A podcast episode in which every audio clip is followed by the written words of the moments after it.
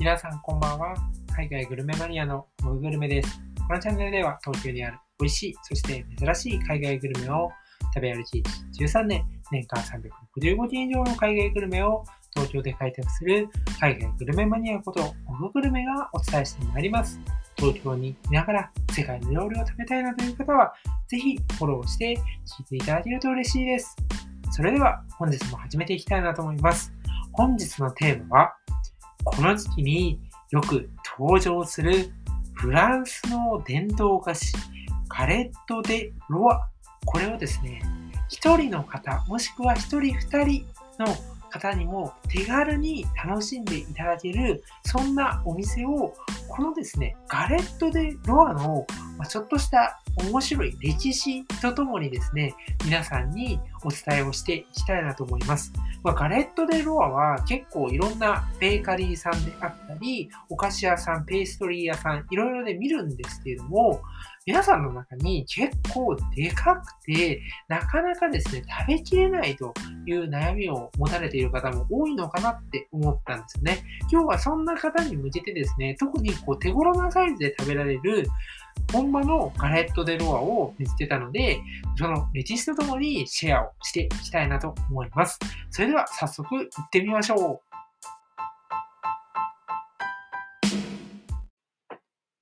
この時期になると、よくですね、見かけるガレット・デ・ロア。これですね、なんといっても特徴はですね、表面の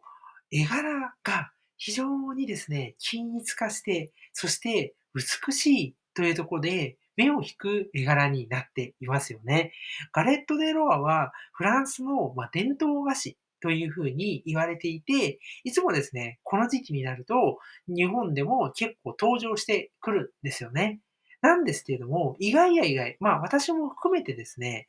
結構大きいサイズで、ホールサイズみたいな感じで出ているところが多いんですよね。だからこそですね、なかなか、こう、例えば一人二人の方とか、小食の方とかは、全然食べきれなくて、買うのを断念してしまうと。ホールサイズは結構値段が高くて、手が出ないなというふうに思われている方も多いのかなって思ったんですよ。そんな方に向けて、今日ね、ご紹介するのが、メゾン・ランルメンヌというお店で、こちらのアトレ・エビス店ではですね、なんと、こう、ミニサイズのガレットレロアがですね、まあ1人から2人ぐらいのサイズ感で、小さいので食べることができるんですよね。というところで、ぜひ皆さんに、こういう手頃なサイズのものもあるよと。しかも、このメゾン・ラドメンヌ、ランドメンヌですね。は、めちゃめちゃね、有名なんですよ。本当に有名な、こう、フランスとかのえ、パンであったり、お菓子を扱うベーカリーさんなんですよね。なんですけれども、私が特に強調したいのは、アトレエビス店というところなんですよね。こちらの店、こちらのお店ですね、実は、六本木、まあ、麻布十番とも言ってもいいのかな、六本木一丁目かな、ところにあって、そこがですね、めちゃめちゃ有名で、皆さんね、あの、雑誌とか、そういうのに取り上げられてたり、ウェブメディアとかでも掲載されるっていうのは、まあ間違いないぐらいのお店なんですよ。で、そちらには行くんですけれども、このアトレエベス店は、意外や意外知らない人が多いのか、穴場なんです。で、まあね、テイクアウト専門店ながらですね、このガレット・デ・ロアをですね、ミニサイズで楽しめるっていうところで、私は非常に推したいんですね。それではですね、このガレット・デ・ロアっていうのは、そもそもどんなもので、そしてその魅力であったり、歴史っていうのはどういうところなのかっていうのも今日はお伝えしていきたいなというふうに思います。まずですね、このガレット・デ・ロアというのは、フランスで伝統的なお菓子の一つというふうになっています。見た目的には、まあ、パイ生地のようなものに、丸いパイ生地になっていて、そこにですね、アーモンドクリームが入っております。で、このですね、パイ生地は非常にですね、軽いんですね。サクッサクッとしながら、もうほんとなんか空気みたいな感じで、非常に軽い口当たりなんですよ。で、アーモンドクリームのペーストもですね、やはりまろやかで、そんなに、その、デザートとかに使われるアーモンドクリームみたいに、結構こう、アーモンドの味わいが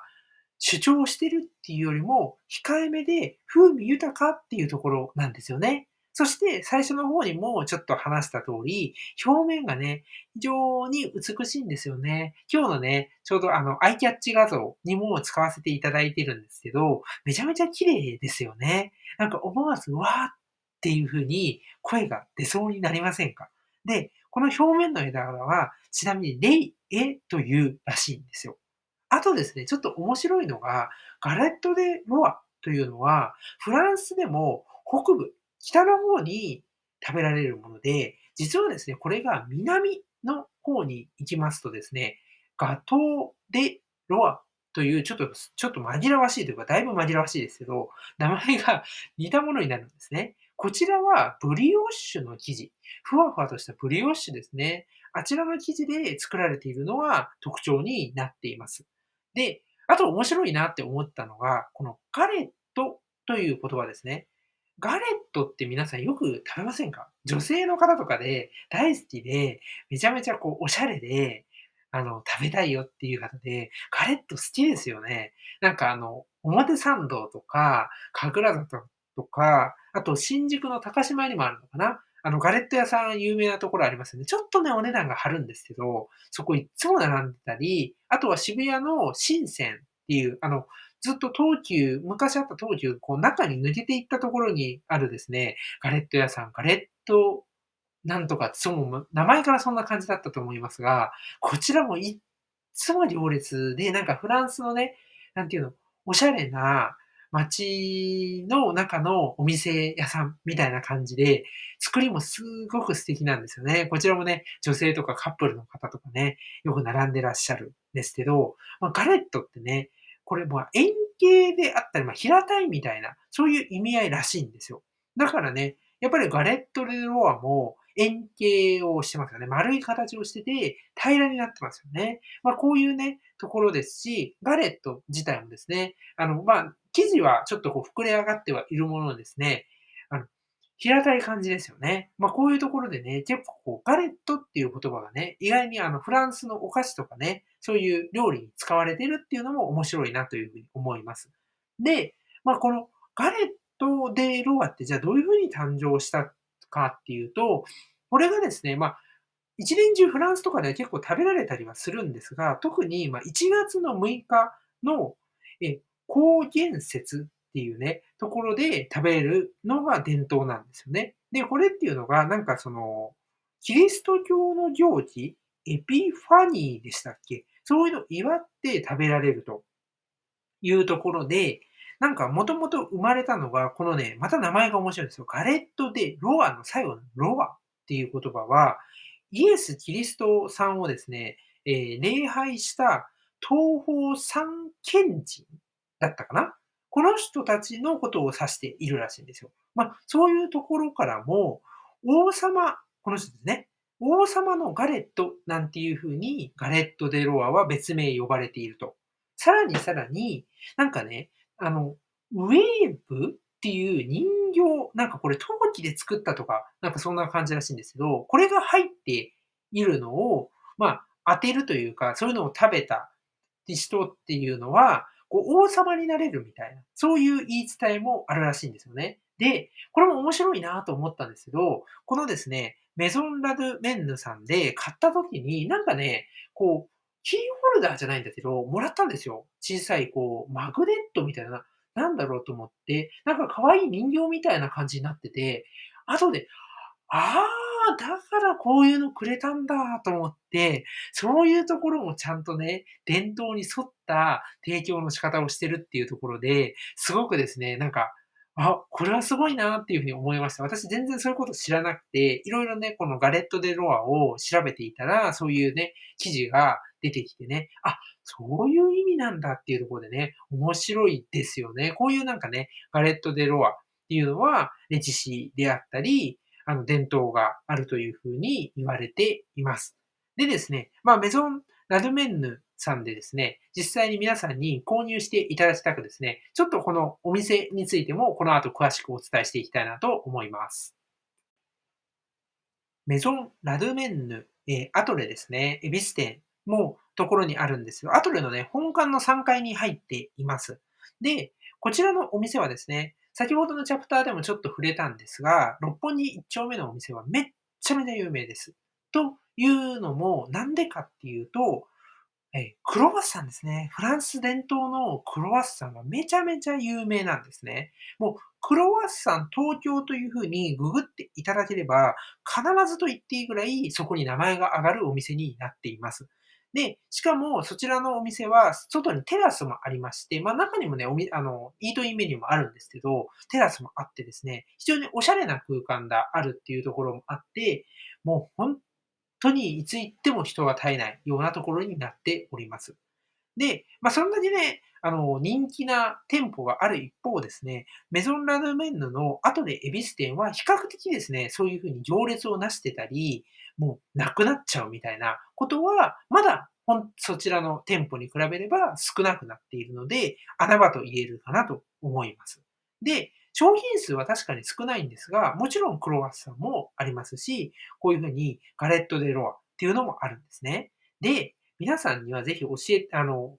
知っていただきたいのは、まずそのガレット・デ・ロアのミニサイズですね。これは1人からま2人用なのが1300円になります。で、4人用は2050円。そして6人用は3240円という風で、サイズが3つも用意されているので、まあ、2人のね、ご夫婦とかカップルとか、もしくはね、1人でも全然食べられます。サイズ的にね。全然、あの、2人だと逆に物足りないのかなってちょっと思っちゃったぐらいなんですよね。そういうのがありますと。でですね、まだこれで終わりません。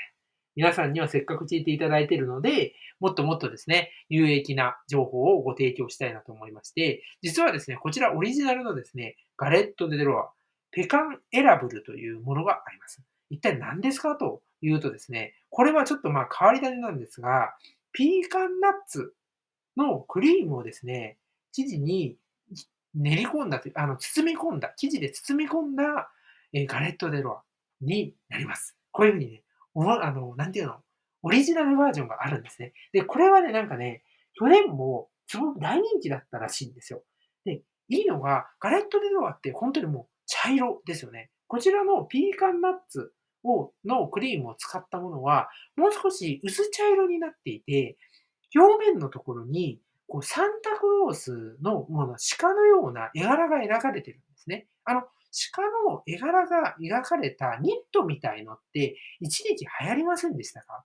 ああいう感じの絵柄が表面にかかってるんです。これもまたね、おしゃれで、すごくね、目を引くようになっています。こちらもですね、同じく2人用が1300円、そして4人用が2050円という風で販売されています。残念ながらですね、もう一つ上のサイズはないんですけれども、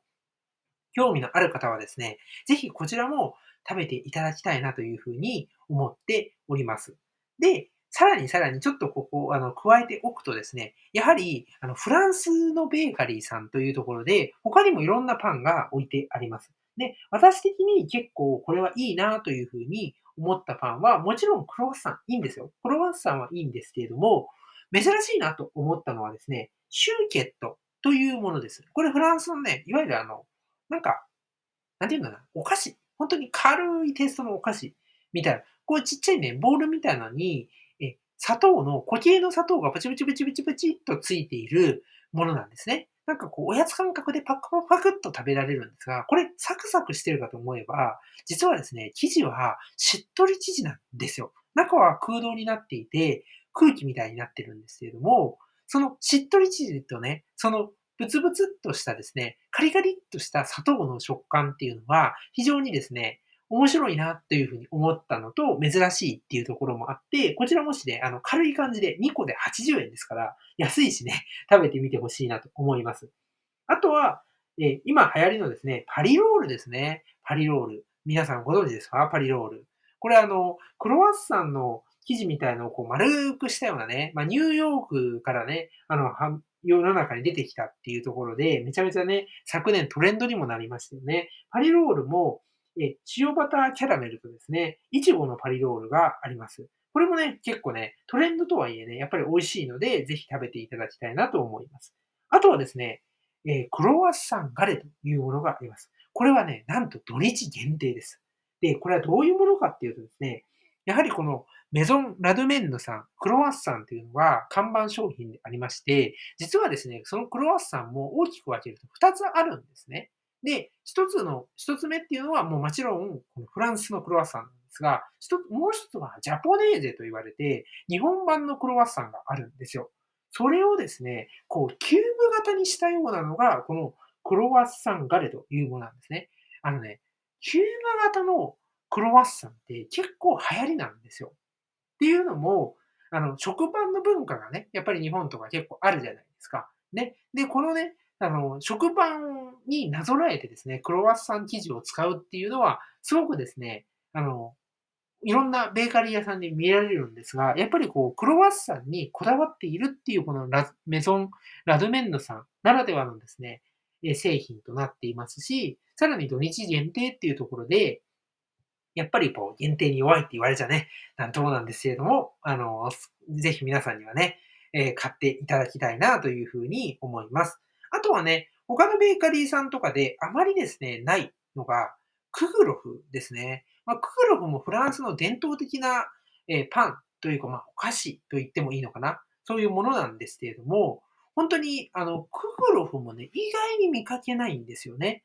えー、クグロフってこうなんか、山のような形をしたですね、お菓子なんですけど、これね、私結構おすすめなんですよ。なので、あの、クーロフはぜひ皆さん、あの、食べたことない方はですね、食べていただければなというふうに思います。そして、これも変わってるんですが、ロンドン風シナモンバンズというものがあります。これどういうものかっていうと、クリームチーズとバターを混ぜたフィリングをこう乗せたですね、スイーツ好きに、えー、お試しいただきたいシナモンロールということでね、こう、このお店のね、ならではのシナモンロールなるんですよね。まあ、シナモンロールってもちろん北欧なんですけれども、結構シナモンロール一つとってもですね、いろんなシナモンロールがあります。だからベーカリーさんによってね、結構そのテイストが違ってたりするんですよね。食感も全然違うんですよね。北欧のってのは結構ねちょっとしてて、あの、風味がね、えー、主張をしっかりとして風味がこうシナモンであったり、もしくはあのよく似てるカルダモンでったり、風味がすごくするのが北欧風だったりもするんですけど、例えばアメリカとかね、そっち系だとまた違ってたり、砂糖がすごくかかってたりとか、ザクザクっとしてたり、もしくはクリームのところだとズボッと重かったりとか、いろんなあのシナモンロールあるので、ぜひ食べていただきたいなと思います。私個人的にはシナモンロールめっちゃめちゃ好きです。あのシナモンロールだけで、えー、東京のシナモンロール20銭とかあの、記事を書けるぐらい大好きです。あの、書い書いてほしいという方、もし いらっしゃいましたら頑張って書きますので、コメント欄とかに書いてほしいっていうふうに書いてください。あの、そしたら書きます。えそれぐらいシナモンロール大好きです。北欧でもシナモンロール食べまくって、あの、絶賛体重が増えました。あの、どうでもいい話なんですけれども、あの、シナモンロール、カロリーも高いので、ちょっとご注意くださいという感じですね。まあ、そんな感じでですね、あの、メゾン・ラドメンドさん、あの、後でですね、これ結構穴場ですし、このガレット・デで、最後に噛んだね、ガレット・デ・ロアをですね、え小さいサイズでお手頃に食べることができるので、ぜひ皆さん、この時期ね、食べていただけたらなというふうに思います。そんな感じで今日はこの辺りで終わりにしたいなと思います。ご視聴ありがとうございました。さようなら。